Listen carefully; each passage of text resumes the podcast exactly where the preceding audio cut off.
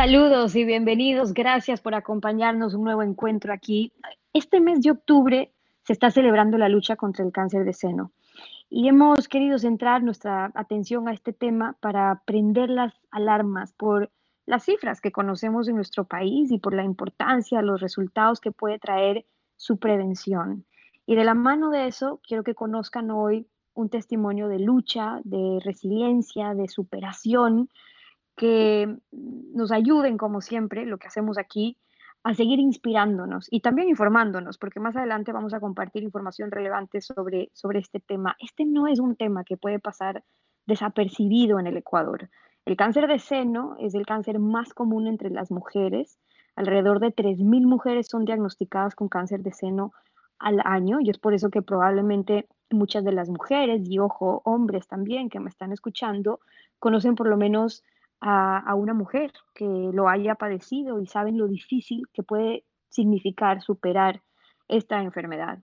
Es por eso que nos estamos uniendo nosotros también a la iniciativa de Jabón Duet, una marca de cuidado personal femenino que nos ha invitado a unirnos, a tomar conciencia sobre lo que está ocurriendo y sobre la importancia de la detección temprana a través del autoexamen. ¿Y por qué es importante este autoexamen? Solo para que tengan ustedes una idea, según la Sociedad Argentina de Mastología, el 90% de las mujeres puede salvar su vida si lo detecta a tiempo. Ojo con eso. Duet lleva un par de años trabajando en diferentes luchas de las mujeres. Esta vez es una causa que además no lleva banderas, que nos preocupa, que nos afecta a todas como el cáncer de seno. Y digo a todas porque si no lo hemos vivido aún, tenemos a alguien cercano o nos puede pasar. Y por eso poner énfasis en esta prevención. La marca está haciendo esta sinergia porque encontró que la ducha es el momento perfecto para poder realizarse el autoexamen. Y puede, ojo, parecer algo tan sencillo y sin embargo su, su impacto en caso de ser detectado puede marcar una gran diferencia. Porque en la ducha, pues la piel es más suave, eh, cuando uno se enjabona las manos se pueden deslizar más fácil porque el jabón juega un rol clave en ese momento y termina así siendo un hábito para tenerlo ahí en nuestro top of mind, en nuestra atención sobre la prevención, en el autoexamen cada vez que estamos ahí en la ducha. Quiero que hoy conozcan la historia de Alexa Alguet. Ella es ecuatoriana, es deportista, es emprendedora, es soñadora, diría yo también, y una sobreviviente del cáncer de seno. Nos acompaña ya hoy. Bienvenida, Alexa, y muchas gracias por estar con nosotros. Bueno, Steffi, encantada, mi placer, en verdad, eh, sobre todo el, tema, ¿no? Eh, gracias por el espacio y, sí, eh, yo soy una de las personas del, yo soy parte de esas 3.000 mujeres al año que son detectadas, diagnosticadas. Y bueno, mi testimonio es un poco, fuera un poco de lo normal, porque en realidad yo no me autoexaminaba como debía, creería, ¿ya? Y mi caso es, bueno, mi, mi cáncer fue detectado al tercer año, estiman de crecimiento de un tumor que yo por no justamente hacer un autoexamen como debía, ya eh, llegué al médico tres años después. Entonces, eh, ¿qué te puedo decir? Es más que pertinente, más que eh, para mí es un deber comunicar, informar sobre la cantidad de mujeres que somos afectadas año a año, que no excluye absolutamente edad, ¿ya? clase, cómo comes, cómo vives. No necesariamente el cáncer no, no discrimina en ese sentido. Eh, y, este mes es muy emocionante para mí porque realmente es el, el mes en que podemos gritar más sobre este tema, eh, del que si no, como bien dices, si, si bien no son, no, no hemos todas tenido un pariente, por lo menos tenemos a un amigo, alguien que nos dolió perder o nos dolió en el alma ver sufrir esta enfermedad. Eh, y realmente la prevención, como lo dicen las estadísticas, el 90% lo puede prevenir por el autoexamen. Eso es brutal. Eso es brutal. Entonces, con esa, con esa premisa, con esa información a la mano, es inconcebible, y lo digo yo como persona que no lo realizó porque tal vez no, no me hicieron el hincapié, no me lo subrayaron. Y, y lo digo desde mis zapatos con antecedentes familiares con cáncer. Yo no prendí las alarmas, ni me las prendieron. Entonces, desde ese testimonio y de esa realidad que yo tuve, ¿cómo no gritar lo que les puede pasar? Y como digo, no a todas, y a cualquier persona realmente. y como, como y, aunque no lo crean, eh, yo no lo sabía, cuando yo ingresé al hospital pensé ver en el departamento de oncología eh, de mamas y habían hombres, porque también los hombres pueden sufrir de cáncer de mamas. Entonces, hasta los hombres son parte del porcentaje de personas, de la, de la, de la gran, el gran masa de personas que pueden sufrir de esta terrible enfermedad.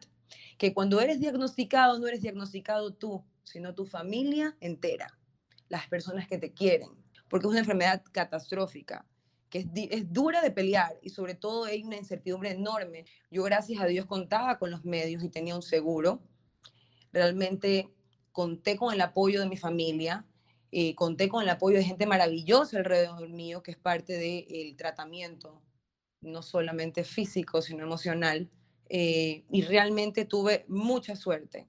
¿Cómo fue, Alexa, ese primer día al que todos le, le, tememos, ¿no? No estamos preparados y sin embargo puede llegar, como ocurrió en tu caso, cuando te dicen un momento, pausa, usted tiene un cáncer y es un cáncer de seno. Lo mío sí fue un poco mm, una sorpresa enorme, porque lo mío no era supuestamente un tumor. Entonces yo también pasé por esa eh, situación en la que no voy a decir que perdí tiempo, pero sí hubo un desgaste de energía además y realmente fue terrorífico. Imposible, o sea, si yo regreso ese día, se me parte la voz en cualquier rato, porque en verdad lo que yo puedo sentir, no te imaginas lo que sentía también mi mamá. ¿ya? Eso fue terrorífico. Eh, mi mamá perdió su mamá de cáncer. Mi tía tuvo cáncer dos veces. Eh, hay un tema definitivamente genético y creo que muchos lo tenemos y a veces la gente no prende las alarmas, ¿ya? Y, y realmente eh, fue horrorosamente inesperado pero, pero yo creo en Dios y yo creo que tuve mucha ayuda eh, de arriba y de todos lados, que fue lo que me hizo de verdad pasar esto de la mejor manera, de la mejor manera. A eso quería llegar, porque tú te acuerdas, Alexa, cuál fue tu primera reacción cuando te enteraste. Yo digo que algo que tenemos en común los hombres, las personas, es que eh, nadie puede controlar ese paso de las agujas del reloj, del tiempo. El tiempo no deja de marcar. Y cuando te dicen que hay un cáncer, entonces empiezas a ver esas agujas, ese, ese reloj eh, con respeto, porque asumes que hay una cuenta, o asimilas quizás, que hay una cuenta regresiva que va a parar. Pero yo creo que todos finalmente vivimos así, lo que pasa es que no lo entendemos así y no siempre hay conciencia de eso, del valor del tiempo, del valor eh, de la vida. ¿Cuál fue tu primera reacción y luego cómo se va transformando eso a ese entendimiento? Realmente yo sí me considero una persona que vivía no como si fuese el último día, pero sí creo que siempre he tenido esa energía para darlo todo en el día. Eh, pero definitivamente, no te voy a mentir, es una sentencia de muerte. Es un número. Eres parte de una ecuación y eres parte de una estadística de sobrevivencia. Pero cuando de repente las pesadillas se te van, cuando de repente te das cuenta que cualquier persona cruzando la calle se puede morir. Y ahí encuentras un poquito de paz. Porque dices, realmente todos tenemos fecha. Pero sí, es, terrible porque te están condenando. Yo tenía 30 y, a ver, tengo 39 años, voy a cumplir 40, tenía 34 años no había sido madre, sigo sin serlo, pero quiero serlo. Y te niegan un montón de cosas. Y te, además los tratamientos y todo este tema, por supuesto que el cuerpo se golpea, eh, sientes que te vas a morir a veces todos los días, porque la quimioterapia no es fácil. Y, pero bueno, ¿sabes qué? Yo creo que encontré fortaleza de donde yo no lo puedo explicar todavía. Yo veo para atrás y no sé si, no sé, no, no, no, no sé, yo creo que también es un testimonio de fe, lo mío. Yo sí creo que es un tema de creer en que algo de arriba te está ayudando definitivamente, y, lo, y lo logras. Y, y, sabes qué, sin querer yo fui un instrumento de fortaleza para mucha gente que lo estaba viviendo al mismo tiempo. Y eso era para mí una gasolina de energía maravillosa. Entonces, todo ese miedo y esa sentencia y todo ese terror, temor y fecha de caducidad, a veces terminas olvidándotelo. Pero es un tema día a día, es un recordatorio de, sí, o sea, yo me veo en el espejo, yo cuando estoy en la ducha, por supuesto, me toco y, es como, me, o sea, me palpo y igual hay los miedos que regresan, por supuesto. Es, es, un fantasma que está ahí, que está ahí. Entonces, realmente, yo digo, toda la gente que podría evitarlo, es, es brutal es brutal, pero muchas, yo no veo que lo comparten en colegios, yo no lo veo que lo comparten en, ¿sabes? Yo creo que es un tema que debería de ser masivo, que para eso sirvan las redes y por eso es que me uní a esta campaña realmente de el jabón duet, porque me parece brutal que lo recalquen y sobre todo que la lucha comienza en la ducha, tal cual, tal cual. Parecería algo, Alexa, muy sencillo y por eso quería preguntarte, después de todo lo que tú has tenido que pasar, y claro, te trae, no quiero decir, decir nostalgia, sino eh, memoria de, épocas de dolor, de sufrimiento, de sufrimiento, pero luego estoy segura que también de resiliencia, lo que te quiero preguntar más adelante, pero decía, después de todo lo que has tenido que pasar, ¿qué le dirías tú a esas mujeres que hoy se encuentran sanas? Y lo que nos pasa muchas es que cuando estamos sanas, nos, nos sumergimos en esta seguridad, ¿no? De pensar que es que a nosotros no nos esperemos no nos pase o no nos puede pasar, no lo queremos ni siquiera asimilar y puede haber una especie de negación en ese sentido, ¿no? Pero digo, y a las que aún no les pasa, porque por las cifras eh, termina siendo un cáncer muy común que está afectando, y tú bien decías, ahora ya no solamente a las mujeres, también a los hombres con menos recurrencia, claro, pero también a las mujeres. Digo, ¿qué les dices a esas mujeres cuando sabes que hay mucho que se puede trabajar desde la prevención y que hay maneras muy sencillas, además, para prevenir por la importancia que tiene la detección temprana, que en tu caso no pasó. Sí, sí, es, es, yo creo que debería ser parte de la cultura diaria de todos. Creo que es algo que, que uno cree que no le va a pasar nunca. Yo me creía invencible en ese momento. Yo corría maratones, a mí no me podía pasar. Yo me creía un superhéroe, por así decirlo. Y, y realmente ese a mí no me va a pasar es, es totalmente es, eh, incorrecto, incorrecto completamente. A, todos nos puede pasar. Entonces, si lo puedes detectar, yo creo que las madres deberían a sus hijos desde chicas inculcarles esta cultura del cuidado y la prevención. A ver, no solamente el cáncer de mama, de todo el tipo de cáncer y sobre todo si tú tienes un antecedente familiar, que las familias conversen el tema y prendan alarmas porque también es un tema del paciente, no solo el doctor que no detecta. Entonces, yo creo y, y, lo sostengo, yo creo que es un tema de hablarlo, de comunicarlo, de, de, de cuidados, de, conocimiento, de no ser ignorante en el tema de a mí no me va a pasar y, no, y no se puede prevenir. y No, no, no. Cuidado, o sea, es, es, es completamente equivocado y, todo tipo de cáncer son temas de que hay que cuidarse, hay que chequearse una vez al año. Y por Dios, la gente que da prioridad a otras cosas y no a la salud, despiértense. Entonces es, es un tema de, son enfermedades que no te afectan a ti. Cuando, tú, cuando te diagnostican, diagnostican a tu tribu entera y hay muchos que no lo pueden pagar. Eso es lo triste de todo. Y estas enfermedades, estas enfermedades son terribles porque terminan dividiendo, partiendo familias. Y en esa parte, Alexa, cuando tú dices, esto no es que lo diagnostican a una persona, claro, alguien puede además poder sobrellevar ese proceso porque lo viene trabajando, pero lo diagnostican a la tribu, dice Alexa, le diagnostican a tu familia, a tu entorno, que no necesariamente está preparada tampoco para vivirlo. ¿Cuánto pesó eh, en tu vida, Alexa, porque dicen que nuestras raíces nos llevan a querer siempre a ser parte de la tribu, a sentirnos siempre relacionados, pero estas enfermedades por un tiempo también suelen aislarnos, ¿no? Em, ¿Cuánto pesa el apoyo, la familia, los amigos en esos momentos? Yo siempre he dicho que la quimioterapia emocional son los amigos y la familia, porque realmente el, la parte mental, emocional en una enfermedad pesa no sé cuánto, pero a mí, yo te lo puedo decir, a mí fue mi, mejor medicina, mi mejor terapia, sin duda. Porque hay momentos y uno sabe, uno tiene que, uno tiene emociones a veces negativas y esto, y yo creo que las enfermedades también tienen un lado emocional, parte de, y creo que es momento para justamente rodearte, y qué suerte tener a tu familia completa, a tu gente que te rodea, que dejarte cuidar, dejarte cuidar, dejarte engreír. A mí me costó un poco, no te voy a mentir, yo soy una mujer como más fuerte, más dominante, independiente, y realmente me sentí cuidada, pero, pero amada, sentirse querido, eso, eso es tan importante, y rodearte de la gente adecuada también, ¿no? Pero, pero, y, y sí, uno conoce tanta gente maravillosa en el camino, desde los médicos, o sea, es brutal, y para mí eso juega un rol demasiado importante. Yo por eso no me hice mis quimioterapias en, afuera del país, yo me las hice aquí porque yo quería estar gente, rodeada de mi, de mi gente querida, comer mi comida rica, estar en casa, disfrutar a mi familia.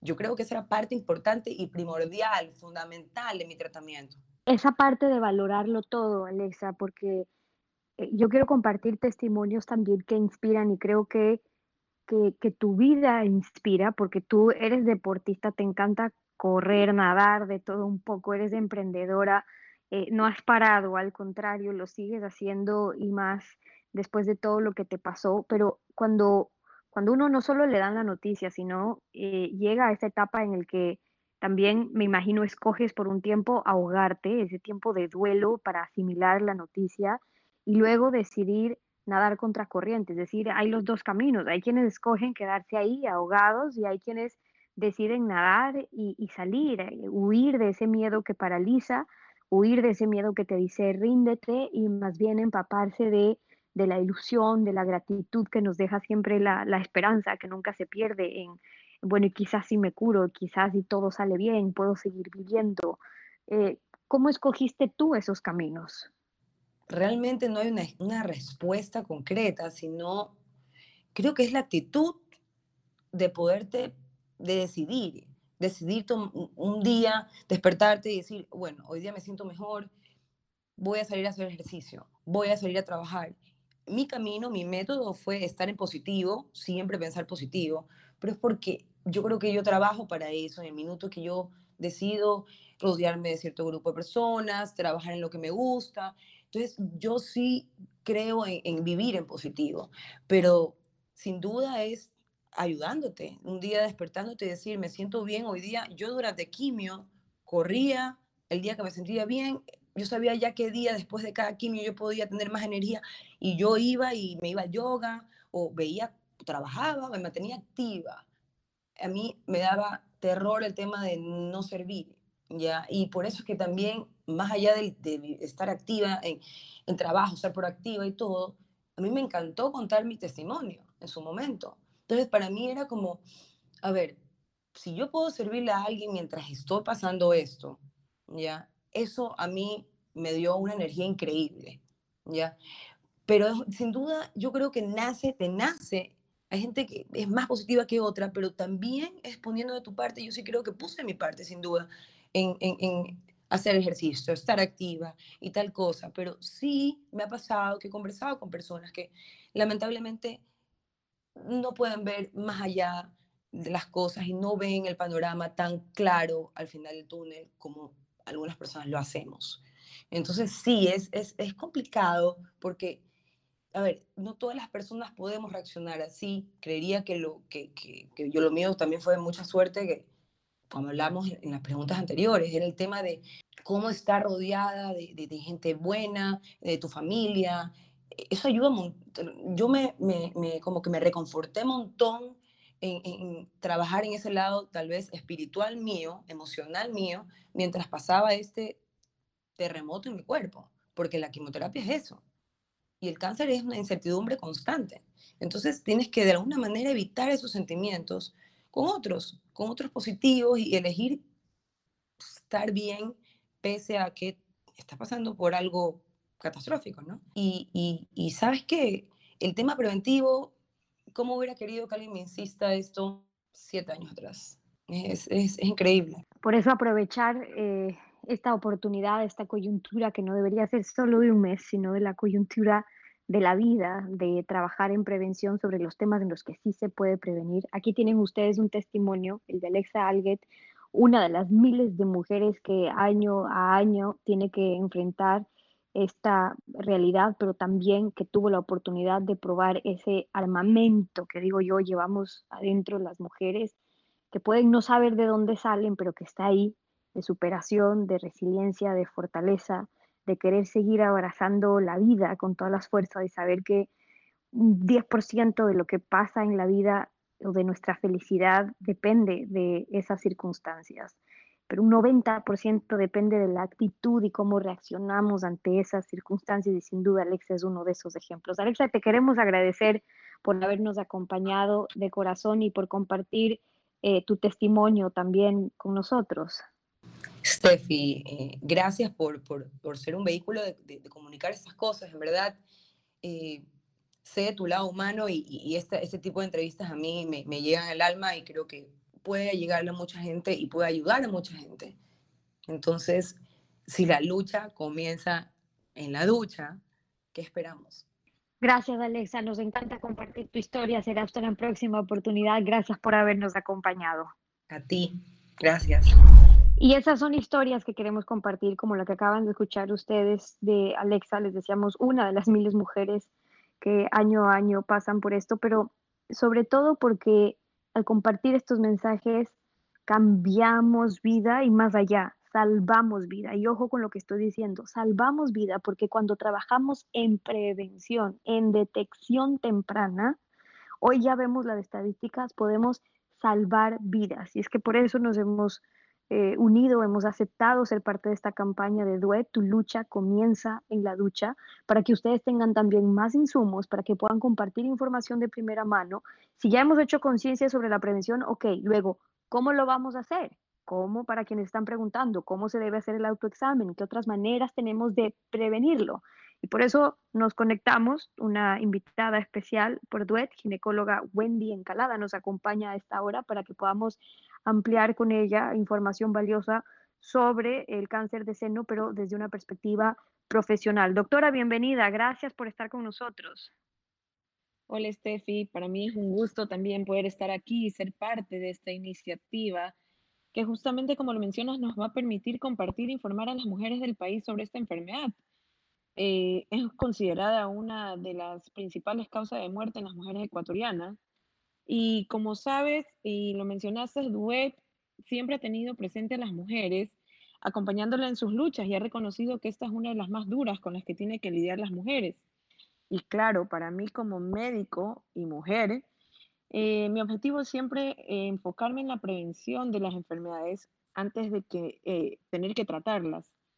Por eso me he unido también a esta campaña de Duet en el mes de la lucha contra el cáncer de mama, pues a pesar de que alrededor de 641 mujeres mueren al año en el Ecuador, Duet realizó una encuesta y 75% no se realiza el autoexamen de mamas. Es increíble pensar que eh, algo tan sencillo eh, podría no ser siendo un común denominador o no estar siendo un común denominador eh, en las mujeres. Pasa muchas veces también por desinformación, doctora, y por eso es que aquí queremos compartir esos consejos sencillos, prácticos, para que no haya excusa. Y lo primero, cuando escuchamos de un cáncer de seno, uno, sabemos lo común que puede ser, etcétera, pero no creemos que puede tocar nuestra puerta y luego hablamos, ok, creo que tengo que detectar un, un, un bulto o en la axila o en la mama o quizás un aumento de tamaño o, o quizás el hundimiento del de pezón o dolor en esa zona pero ¿cuál, cuáles serían esos síntomas más prácticos, más fáciles para poder eh, identificar o que prender la alarma, como decimos aquí, de que pueda haber un cáncer de seno o que hay que ver a un especialista? Bueno, justamente como lo mencionas, hay distintas manifestaciones de esta enfermedad. La más conocida o la que más se puede escuchar es la presencia de un tumor o una masa, ya sea en la mama o en la axila. Pero hay otros síntomas que pueden ser, por ejemplo, el simple hecho de tener dolor en una o ambas de las mamas, eh, presentar aumento de una parte de la mama o ver una asimetría entre las dos.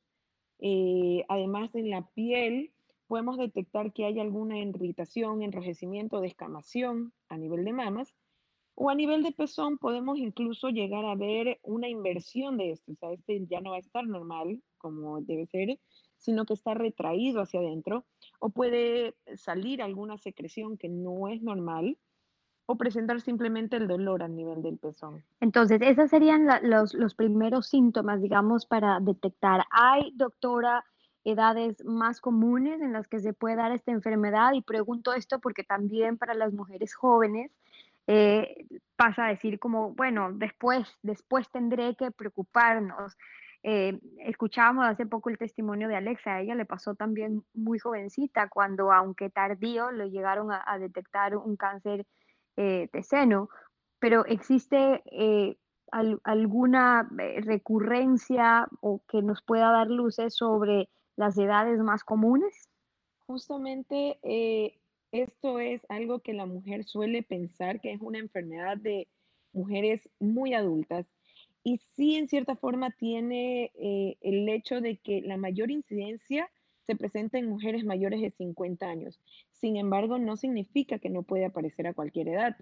De hecho, el Instituto Nacional de Cáncer ha estimado que el riesgo para que una mujer sea diagnosticada de cáncer de mama puede ser de una por cada 208 208, perdón, en la década de los años 30, de una en 65 en, cuando estamos en la década de los 40 y una en 42 cuando ya nos encontramos en los años 50. Como podemos ver, o sea, sí es más frecuente pasados los 50 años, pero sí hay una posibilidad de sufrirlo incluso antes de los 30. Eh, y de hecho es importante conocer que en las mujeres que padecen cáncer de mama por debajo de los 50 años, lo más probable es que sea diagnosticada con un tipo de cáncer más agresivo y que tenga una menor tasa de supervivencia. Y por eso la importancia de eh, detectarlo tempranamente. Pero si por un lado podemos estar más conscientes sobre, sobre esos síntomas que acabamos de revisar con la doctora, saber que puede ocurrir a cualquier edad, en cualquier momento, por ende, todo estar igual de preocupadas. Luego es cuando dar ese siguiente paso, porque a muchas les puede pasar que quizás no sienten que tienen nada o dudan de algo, pero para que se dé ya finalmente la detección es acudir a un ginecólogo, a un experto y, llegar a evidenciar qué es lo que realmente está pasando. ¿Cuándo es que se recomienda que hay que dar ese paso de acudir al ginecólogo para descartar o ver qué es lo que está pasando? En realidad, la consulta con un ginecólogo debería ser de manera rutinaria. Eh, anualmente, el chequeo ginecológico completo incluye el chequeo de las mamas. Incluso el Colegio Americano de Ginecología y Obstetricia, la COG, recomienda que una mujer debería tener su primera cita entre los 13 y los 15 años. Claro, esto no es real, sucede muy poco, pocas son las mujeres que realmente van año a año al ginecólogo, pero aunque sea por temor, eh, apenas una mujer pueda detectar algún cambio en la mama, inmediatamente acudir al especialista eh, para poder tener una intervención oportuna o lo antes posible. ¿Cómo prevenirlo? Quizás es la pregunta que más están haciendo quienes nos están viendo ahora y quienes nos están escuchando ahora. Y si quieren trabajar en el tema de prevención, pero quizás empezaba yo diciendo, a veces hay falta de, información o no sabemos realmente cómo son los pasos. Y a mí me llamaba la atención saber, al unirme a esta campaña, que claro, hay formas tan fáciles de trabajar un autoexamen u otros chequeos importantes, pero vamos por lo primero, es decir, para hacer ese autoexamen, que cualquier mujer lo puede hacer en cualquier momento, en la ducha, porque resulta lo más fácil. ¿Cómo hacerlo? Bueno, el autoexamen de mamas de verdad debería ser algo que las mujeres aprendamos desde edades muy tempranas. Eh, para poder conocer a nuestro cuerpo y saber cuál es su situación en un estado basal de normalidad. Eh, tal vez tan pronto como en el momento en que iniciamos a tener periodos menstruales. Eh, en una mujer que presenta todavía ciclos menstruales, el mejor momento es una semana después de terminada la menstruación porque así los senos no están muy sensibles. En una mujer posmenopáusica, por el contrario, ella tiene la libertad de poder escoger, digamos, un día al azar en el mes y bueno, tendría que agendarlo para poder hacerlo siempre el mismo día del mes y no se le olvide. Ahora, ¿cuál es el mejor momento del día? eh, realmente las mujeres tenemos esta vida atareada, siempre estamos ocupadas y tal vez el momento en el que estamos con más calma, solas y relajadas es al bañarnos. Y es por esto que Duet eh, crea la iniciativa de la lucha Comienza en la ducha, que busca incentivar a las mujeres a realizarse este autoexamen justamente en este espacio que tiene la mujer para ella. Ahora, para realizar el autoexamen, deberíamos como aprendernos un poco los pasos en el que podemos hacerlo. Entonces, primero, antes de entrar a la ducha, cuando eh, nos desvestimos, podemos realizar una inspección visual eh, frente al espejo para detectar cambios que se puedan ver frente al espejo, a simple vista. Eh, podemos alzar los brazos y luego poner, ponerlos sobre las caderas. Segundo, una vez que ya entramos a la ducha, lo primero sería enjabonar las manos y la piel de los senos para que así la yema de los tres dedos del medio, que son los que realizan esta palpación, puedan deslizarse fácilmente. Tercero, colocar la mano detrás de la cabeza, primero una, luego la otra. Entonces, primero explorar el seno de la mama del, del lado del brazo que tenemos detrás de la cabeza realizarlo en el centillo de las manecillas del reloj para no descuidar ninguna de las áreas de la mama y hacerlo desde afuera hacia adentro, es decir, hasta llegar al pezón. Y repetir lo mismo del otro lado. Cuarto, presionar el pezón para detectar si es que hay algún tipo de secreción. Y por último y quinto paso, extender este, esta palpación, esta examinación hacia las axilas, el pecho y el cuello, que son las regiones donde por contigüidad normalmente la mama puede presentar en una primera instancia también uno de sus síntomas. Hay muchas eh, mujeres, doctoras, que dicen no hacerse el autoexamen o no querer hacerlo porque les da miedo, pero también miedo a que les duela, quizás confundiendo el que puede ser un proceso más complicado que simplemente el que estamos describiendo ahora mismo. No, definitivamente, o sea, entiendo la, la preocupación y de hecho sí es un tabú y por eso a veces es más difícil eh, detectar el cáncer de mama de manera precoz, pero eso es justamente parte de esta campaña, ¿no? Eh, entender y ver cómo podemos llegar a las mujeres un poco mejor para que ellas sepan que el, el autoexamen de mamas no duele, no duele para nada y de hecho es mucho mejor o a la final es un poco más cómodo realizarlo inicialmente uno mismo a que lo haga una tercera persona. Ahora, eso en cuanto al autoexamen en la ducha del que estamos hablando, pero hay otros chequeos también importantes, otros consejos de estilo de vida que pueden servir para prevenirlo y me refiero ahí también entrando alimentación, actividad física, etcétera. Y bueno, de hecho en el cáncer de mama hay algunos factores eh, causales, ¿no? Dentro de los cuales hay unos que podemos modificar simplemente por eh, realizar cambios en nuestro estilo de vida. Eh, por ejemplo, el realizar actividad física por lo menos 30 minutos cada día, alimentarnos de manera saludable para poder mantener un peso ideal dentro de límites normales, limitar el consumo de alcohol, por ejemplo, no fumar, tratar de evitar o limitar el uso de terapia hormonal y dar de lactar también ayuda a disminuir el riesgo de padecer esta enfermedad. Ahora, por otro lado, como, como decías, hay otras formas, hay otros exámenes que podemos utilizar para detectarlos, eh, siendo estas, por ejemplo, la ecografía mamaria y la mamografía. La ecografía muchas veces me preguntan, bueno, ¿y cuándo me la puedo hacer o desde cuándo empiezo? Eh, se puede empezar tan temprano como apenas tengamos nuestra primera regla, pero el Colegio Americano de Ginecología y Obstetricia lo recomienda a partir de los 25 años y la mamografía a partir de los 40 años. Claro, cabe recalcar de que a pesar de que estas son las recomendaciones, cada caso debe ser individualizado y podría ser de que alguno de estos exámenes se pueda hacer antes de la edad para los que están eh, recomendados. Ahora tengo que preguntar, porque en este espacio hablamos de eso mucho, desde la parte emocional, ¿cómo afecta a la enfermedad la parte emocional de las mujeres? Y ahí quiero insistir en, el estrés, que juega un rol importante en la mayoría de las enfermedades. ¿Qué pasa en el desarrollo del cáncer o en el cáncer de mama? Sí, eh, el estrés es algo que últimamente eh, se está estudiando mucho en su relación con el cáncer de mama.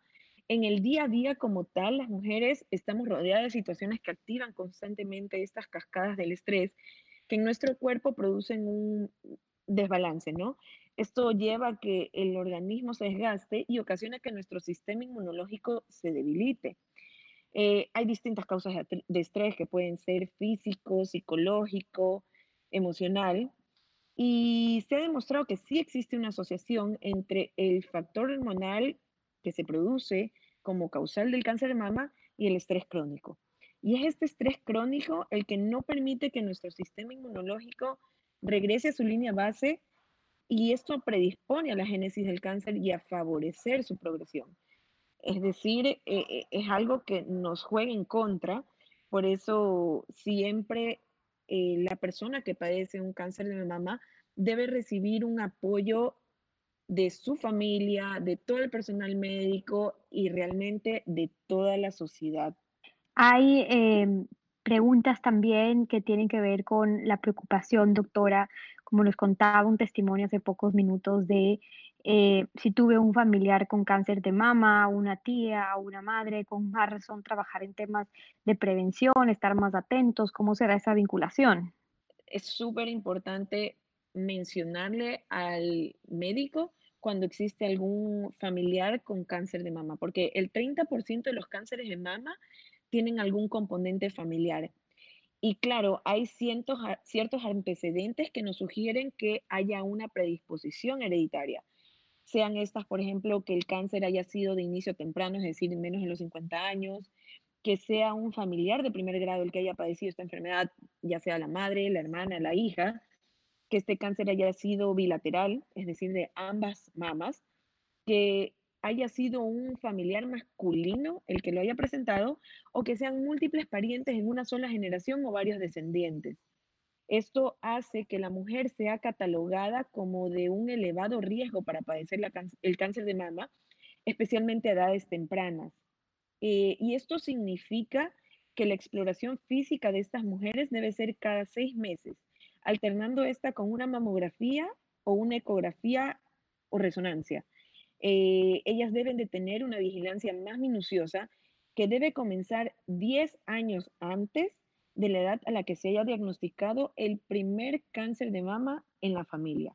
Y ahí tienen ustedes recomendaciones claras, un ejercicio además muy fácil para que podamos poner en práctica el autoexamen, hablar de prevención, seguir trabajando por salvar vidas finalmente, que es lo que se está haciendo cuando estamos hablando de esto en el caso del Ecuador y las cifras que tienen mucho que ver con las mujeres y su incidencia en nuestro país. Y por eso es importante información de primera mano con detalles hoy compartiendo con ustedes la ginecóloga Wendy Encalada acompañándonos. Como siempre, gracias por haber estado con nosotros. Muchas gracias a ti, Steph, y esperamos de verdad que todo el Ecuador se sume a esta campaña de Duet, La lucha comienza en la ducha, con la que buscamos crear realmente una cultura de prevención entre las mujeres y toda la sociedad para usar la ducha como ese momento ideal para realizarse el autoexamen.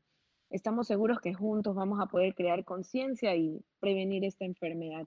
Gracias, Estefi, nuevo. Gracias, doctora, por acompañarnos. Y yo les dejo con eso, en lo cual creo que hemos insistido durante este programa, valiosa información que hemos escuchado hoy a propósito de este mes de octubre, pero como dijimos, que no sea solo la coyuntura un mes en el que, claro, queremos unirnos en esta lucha contra el cáncer de seno, pero también recordarles para que sea constante la importancia de incorporar en nuestra rutina ese autoexamen en la ducha para poder detectar esta enfermedad a tiempo. Son hábitos sencillos, algo que está a nuestro alcance todos los días y que salva vidas. Tu lucha comienza en la ducha. Los dejo esperando como siempre haber inspirado en estas historias de perseverancia, también de resiliencia, de lucha de estar mejor informadas como lo hemos hecho hoy y conmigo.